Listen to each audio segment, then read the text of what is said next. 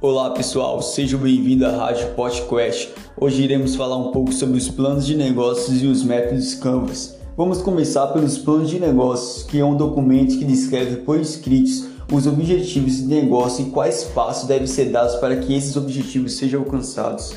O plano de negócio ajuda a avaliar a viabilidade de uma oportunidade ou ideia de negócio. Ele orienta tanto o novo negócio quanto uma nova unidade de um negócio que já existe por meio dele, empreendedores conseguem identificar a melhor estratégia de negócio para a sua empresa.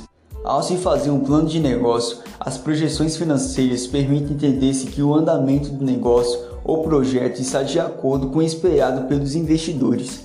Assim, há a possibilidade de rever custos, adequar preços e tomar decisões com a finalidade de manter a penalidade da organização.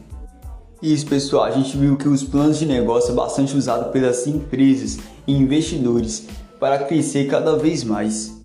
Chegou a hora de falar um pouco sobre a ferramenta Canvas, que é uma ferramenta de planejamento estratégico que permite desenvolver e embolsar modelos de negócio novos ou existentes.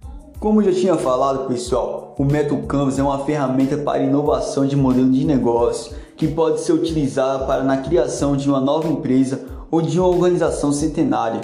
Basta que seus gestores estejam dispostos a pensar colaborativamente em busca de uma nova solução para os seus problemas. Ele é o mapa virtual que contém resumos dos principais pontos do planejamento, ilustrando as características do seu plano de negócio. O modelo Canvas tem como descrição fácil, o que facilita a discussão entre a equipe. Seus conceitos são simples, relevantes e compreensíveis. Aí vem a pergunta, pessoal: quem pode usar o Canvas? O Canvas também é muito bem-vindo em empreendimentos que já estão em pleno funcionamento. Agora vamos de alguns exemplos que o Canva pode ser utilizado.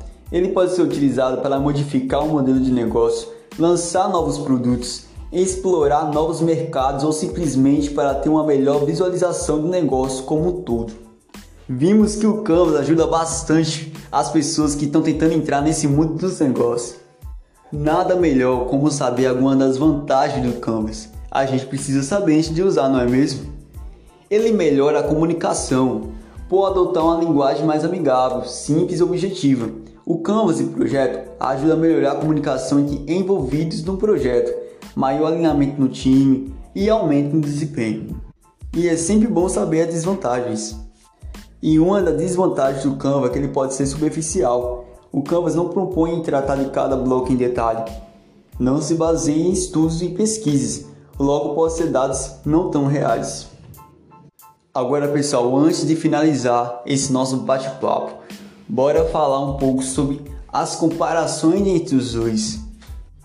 Então, pessoal, atualmente o plano de negócio tem sido substituído ou complementado pelo Canvas pois nesse modelo é possível reter mais informações de uma maneira mais rápida.